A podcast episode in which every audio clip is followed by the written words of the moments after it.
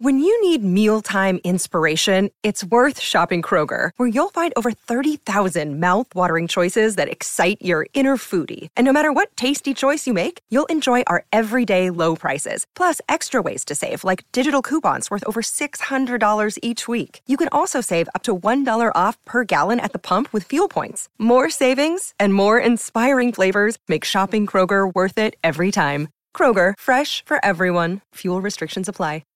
¿Pueden ciertas pinturas acarrear mala suerte a quienes las poseen?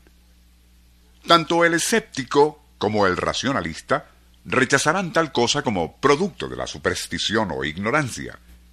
Pero quien esto escribe conoce de por lo menos tres pintores y un tirapiedras quien se hizo pasar por tal, cuyas respectivas creaciones parecen haber estado contaminadas por algún tipo de efluvio nefasto. Pues, coincidencia o no, tanto sus cuadros como ellos mismos frecuentemente se vieron ligados a eventos de eso que los italianos llaman jettatura y nosotros le decimos pava o mavita. Aunque en ese aspecto nadie como cierto pintor francés de nombre André Marcelon.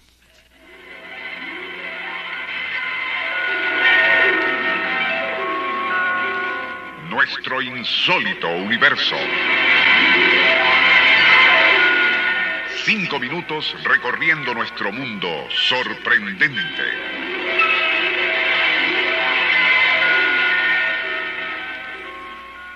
En mayo de 1959, el recio actor francés Jean Gabin, aún sabiendo de la fama mavitosa que tenían los cuadros de André Marcelin, compró uno muy vistoso Cierta noche, semanas después, Gavin, quien era fumador empedernido, se durmió con un cigarrillo encendido entre los dedos.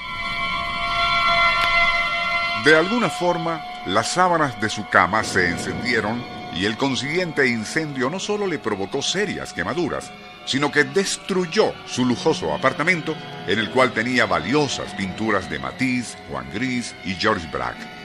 Solo el cuadro de Marcelin quedaría intacto.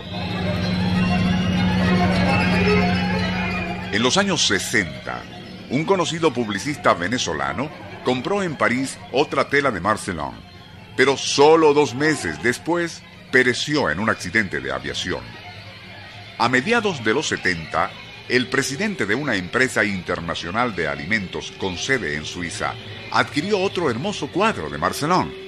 Semanas después no solo sufrió un infarto, sino que su esposa lo abandonaría después que uno de los socios mayoritarios de la empresa le escamoteó sus acciones. Como los casos anteriores, hechos aparentemente fortuitos pero sumamente negativos parecían ocurrirle a todo aquel que compraba una pintura de Marcelin. Pero, y si alguien la obtenía como un regalo, aparentemente nada le sucedía de particular. Un estado de cosas que atormentaba de tal manera al infortunado artista que éste, bajo una fuerte depresión, decidiría quitarse la vida. Pero la forma en que decidió hacerlo fue no solo insólita, sino incluso escalofriante. Para llevar a cabo el suicidio no utilizó venenos, armas letales o ningún recurso violento sino por medio de un autorretrato.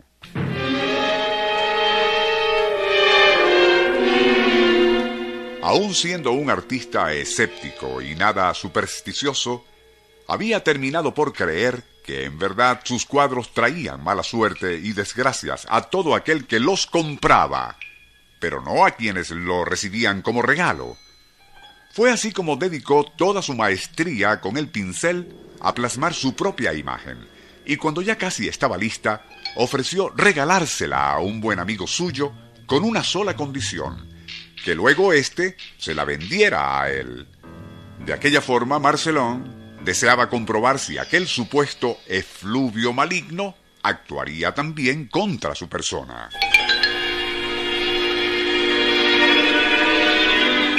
Realizada la transacción con aquel autorretrato aún inconcluso, se abocó a terminarlo.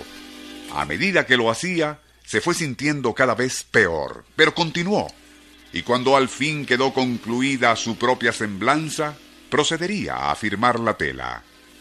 Coincidencia o no, la muerte le sorprendió justo cuando trazaba allí la última letra de su apellido, es decir, la N de Marcelón.